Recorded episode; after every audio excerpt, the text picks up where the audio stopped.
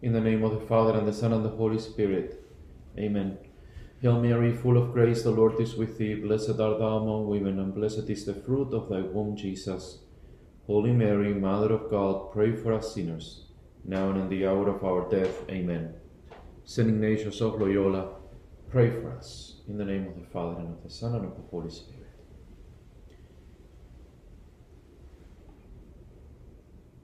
We have to do now the um, what St. Ignatius called the contemplation of the incarnation of Christ.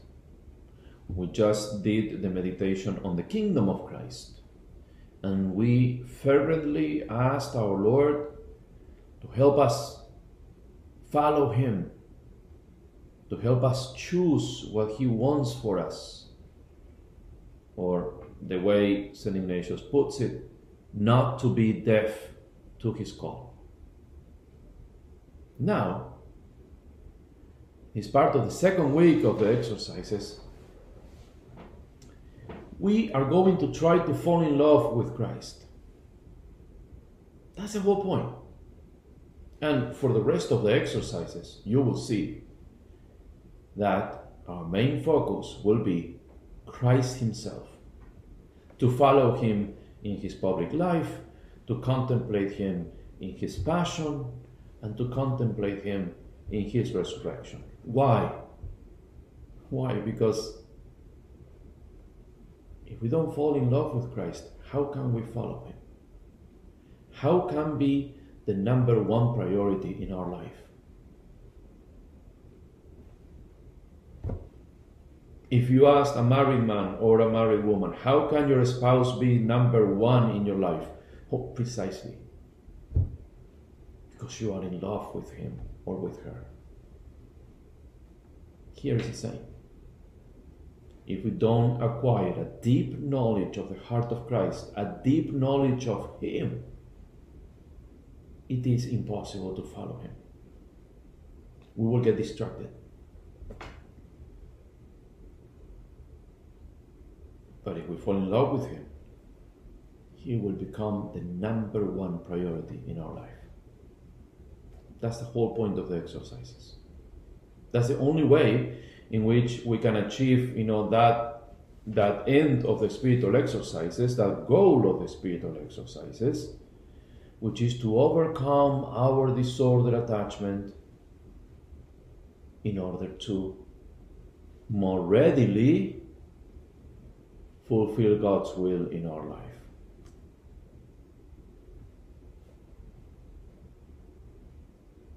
Remember, love is the strongest drive that exists. Therefore, if our love is centered on Christ, then it is easier for us to overcome any obstacle or any disordered attachment in our life because we know why we are doing it. Okay, after this brief introdu- introduction, let's focus on the contemplation of the uh, of the incarnation of Christ. You will find this exercise, this contemplation, in point 101 of the book of the exercises. And the contemplation is entitled, This is a contemplation on the incarnation after the preparatory prayer and three preludes, there are three points and a colloquy. The usual structure of every of every Ignatian uh, exercise. Now, the the prayer of petition, the preparatory prayer, excuse me, is the usual, asking our Lord that all our actions and operations may be directed to His Divine Majesty. The first prelude. It is calling to mind a history. Okay, the history um, of the subject that I, that I want to contemplate. Here it will be, St. Ignatius says, how the three divine persons look down upon the whole expanse or circuit of, the, of all the earth, filled with human beings. Basically, the Trinity looking at earth. Since they see that earth, sorry, since they see that all are going down to hell, they decree in their eternity that the second person should become man to save the human race. So when the fullness of time had come, they sent the angel Gabriel to Our Lady, the Annunciation. So the history. The history gives us the, the context for the meditation. Okay, what are we meditating on? Well, we are meditating on this decree. The incarnation is the result of this eternal decree issued from the bosom of the Trinity. The bosom of the Trinity that is seeing how people are being condemned because of their sins, because of the free choices they make.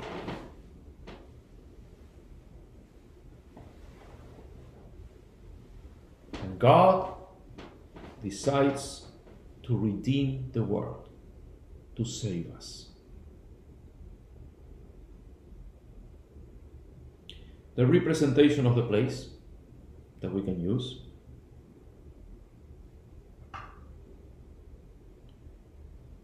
is to see the whole surface of the earth inhabited by so many different peoples and especially to see the house and the room of Our Lady in Nazareth, in the province of Galilee. You may use for the composition of place something that can be useful is the, the millions of depictions of the Annunciation that you may find in, in sacred art, in modern art. I mean, in, the resources are many, but I encourage you to, to use that. I mean, it will it will really give you um, a beautiful uh, representation for this meditation.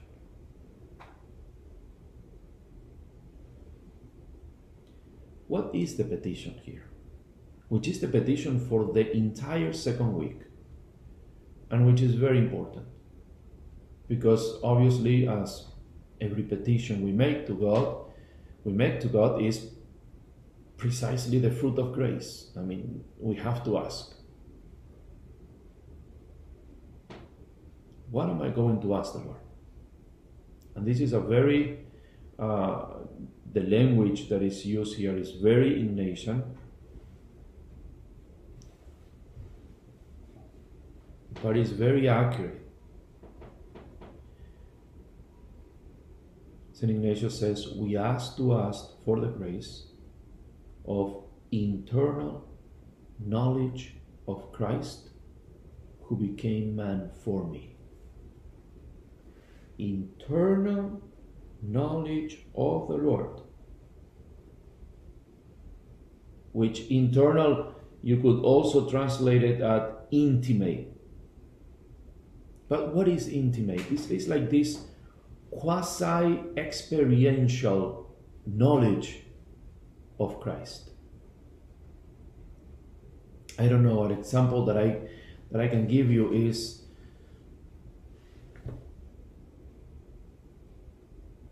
I don't know. Maybe maybe the example will, it's not perfect. It's an analogy, so it will not be perfect. But if you ask somebody who's been to war, it's like, okay, what is war like? Were, were, were you in Iraq? Yeah. What, what was it like? And he can tell you what it is like. But the knowledge he has and the knowledge that you acquire are not the same. He's telling you what it's like, but you haven't been there. He's telling you all the horrible things that may have happened, all the wonderful things that may have happened, but you did not experience that. So he's telling you what it is like. But the knowledge he has of the place and, and the experience and the knowledge that you have just acquired of it is not the same. They're not the same. They're hundreds of miles apart. Because he experienced that. You're just hearing about it. Well, St. Ignatius, through this meditation, and through the meditations of the second week, and of the third week, and of the fourth week, wants us to acquire the first type. Not the second, not hearing about Jesus, not hearing about what happened about him. He wants us to have intimate knowledge, quasi experiential. It's like almost like, like being with Jesus through all these steps. And obviously, we were not physically with him, but we can get in touch with that mystery through faith. That experiential knowledge of Christ is acquired not so much by being physically with Him because we can't, but we can unite ourselves to Him, to His mystery, through faith. That's what we have to ask. And that is why we ask it so much. It's, it's the rest of them. What, what is going to change in the petition is simply intimate knowledge of Christ who became man for me. Or in the third week, you know, the Passion Week, it's going to be intimate knowledge of Jesus who suffered for me. And then in the resurrection, it's going to be intimate knowledge of Jesus who rose from the dead for me. The point is knowing Christ in all his mysteries, to fall in love with him. So be sure to repeat this petition once and once again because it is the whole point. It's, it's, it's central. Keep asking for that grace. That's the petition. Point 106. Point 106. The first point for our meditation. This will be to see the different persons. First, those on the face of the earth in much great diversity in dress and in manner of acting. Some are white and some are black, some are at peace, some are at war, some are weeping, some are laughing, some are well, some are sick, some coming into the world, some die.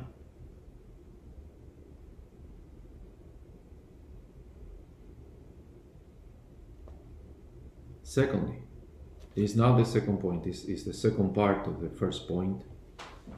First is to see the people all around the earth and the different circumstances in which they are, and the variety of peoples and the variety of situations. The second is I will see and consider the three divine persons seated on the royal dais or throne of the divine majesty. They look down upon the whole surface of the earth and behold all nations in great blindness, going down to death and descending into hell. And thirdly, I would see Our Lady and the angel saluting her.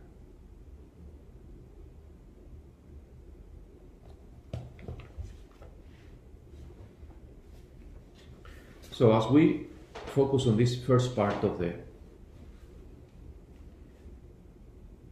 of the exercise, the first point, like seeing the people, seeing what they do, seeing how they perish with no one to save them, no one to lead them, no one to show them their purpose in life.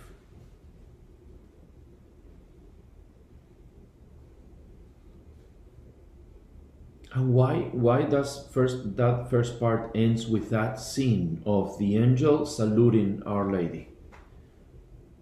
Because that's where our redemption begins. That's the central point of creation, the central point of history. History is divided before and after Christ.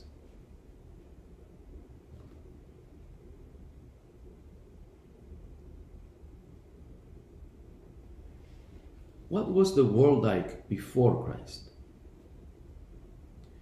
Before the coming of the Messiah,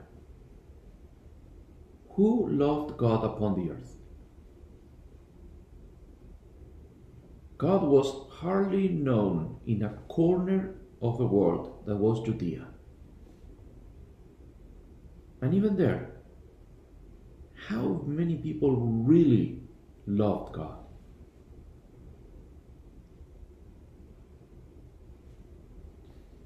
Some people worshipped the sun, some others worshipped animals. The people of Israel itself, you know, at one point worshipped a molten calf. Some people worshipped stones. After original sin, all mankind together as a mankind was condemned to live a life of misery on earth. A terrible death and separated from God. That's why St. Ignatius wants us to focus on that very moment when the three divine persons decide to redeem the world. Because that's, that's what the world was before. You may you may go to the letter to the Romans, chapter 1, verse 28.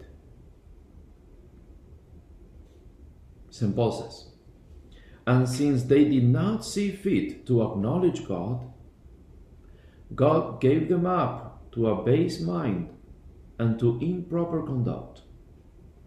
They were filled with all manner of wickedness, evil, covetousness, malice, full of envy, murder, strife, deceit, malignity. They are gossips, slanders, haters of God, insolent, haughty, boastful, inventors of evil, disobedient to parents, foolish, faithless, heartless, ruthless though they know God's decree that those who do not such things deserve to die, they not only do them, but approve those who practice them. That's the humanity away from God. That's the humanity far from God. And as you see all the all the peoples of, of the earth, you know, in, in your composition of place, you can you can also see all of this happening. All of this immense amount of evil and sin with no savior, with no hope, with no means to get out of it. That's the world without God.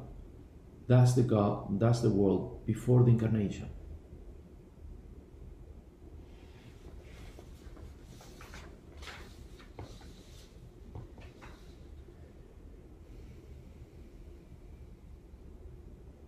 Therefore, in all ages, the fulfillment of the Messiah's promise was expected.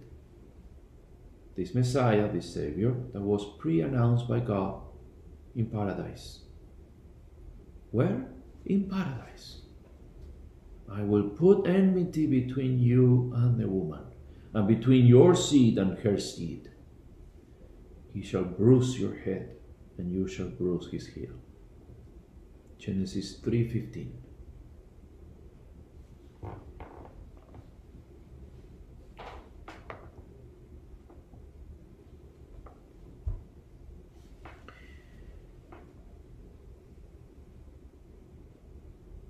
The second point in 107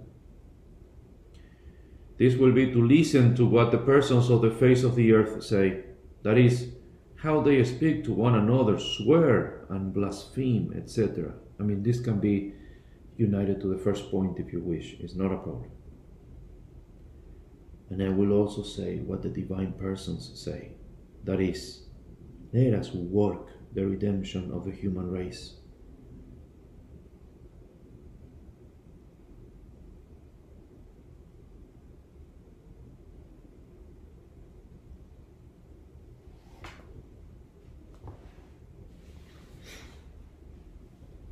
See what they say.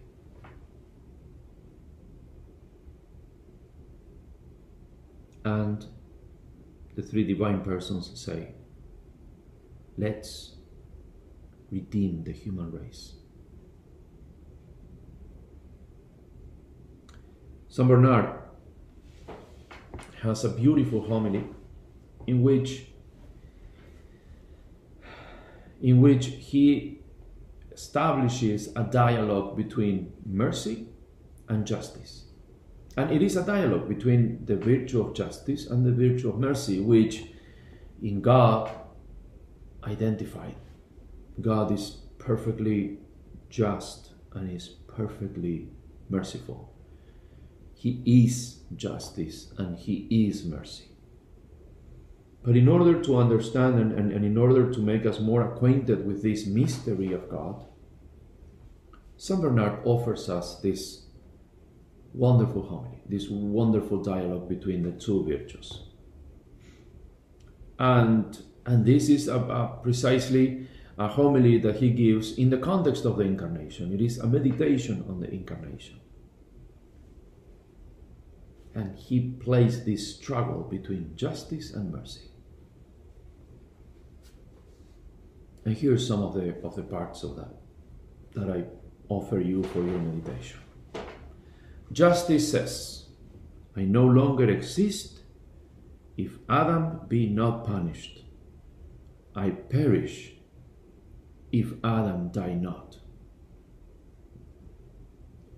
Mercy, on the other hand, says, I am lost if man be not pardoned. I perish if he does not obtain forgiveness. In this contest, the Lord decides that in order to deliver man who was guilty, some innocent one might die for him. On earth, there was not one innocent. Then the Eternal Father says, Since amongst men there is none who can satisfy my justice, let him come forward who will go to redeem man. The angels, cherubim, seraphim, and all are silent. No one replies. One voice alone is heard, the voice of the eternal Word, who says, Behold, here I am, send me. Fathers, says the only begotten Son, your majesty being infinite and having been injured by man cannot be satisfied by an angel who is a creature.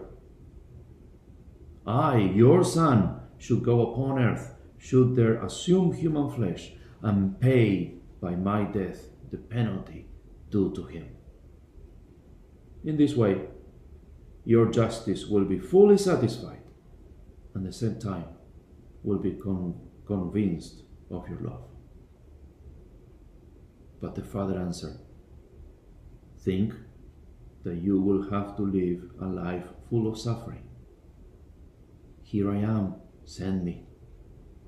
Think that you will have to be born in a cave. You must flee into Egypt. Later, in Palestine, you will have to live in a simple boy's life in a carpenter's shop. Here I am, send me. Think that only few will follow you, Think that you will be despised and they will call you impostor, magician, foolish, a drunkard, son of the devil. Here I am. Send me. Think that they will persecute, insult you, hit you, and finally kill you on the cross. Father, Here I am, send me.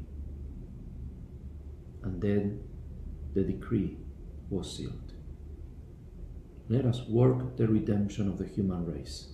The divine Son should be made man and so become the Redeemer of the world.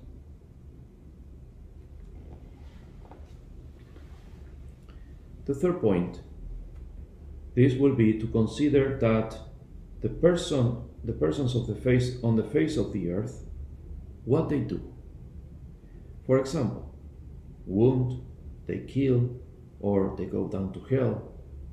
And also what the divine persons do namely work the most holy incarnation.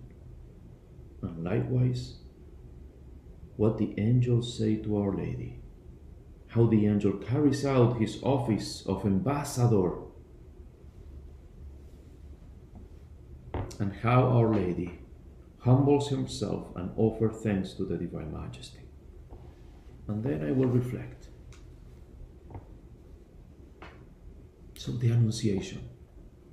The Annunciation itself. The angel Gabriel, scripture says, the angel Gabriel was sent from God to a city of Galilee named Nazareth to a virgin betrothed to a man whose name was Joseph of the house of David, and the virgin's name was Mary.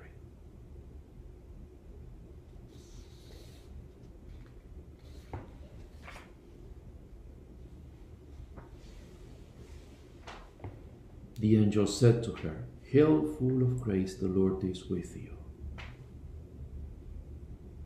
The angel announced to her that God wished to associate man and to associate her in the work of redemption.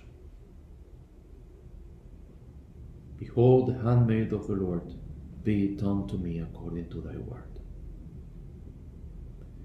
The virgin gave her yes as a servant. I am the handmaid of the Lord. And then the word took flesh, took form of a servant being born in the likeness of men. Now Jesus is in the womb of Mary with all humility and obedience. Then we can say he emptied himself. He emptied himself and took the form of a slave. St. Thomas Aquinas exclaims, How beautiful to say that he emptied himself for the empty is opposed to the full. The divine nature is sufficiently full in the highest perfection, but the human nature is not. It is capable of fullness, but it is not full. Then he emptied himself when he took the human nature. Sacrifices and offerings you did not desire Scripture says. But a body you prepared for me. Holocausts and sin offerings you took not. Then I said, As it is written in the scroll, Behold, I come to do your will.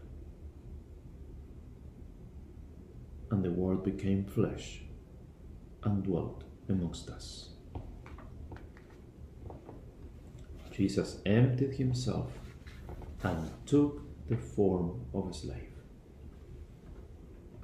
You can uh, also use for this um, for this meditation the the the hymn of the kenosis as it is known in the letter to the Philippians chapter 2 you can just follow and meditate slowly on the beautiful hymn given by the apostle Paul I will finish the meditation with a colloquy.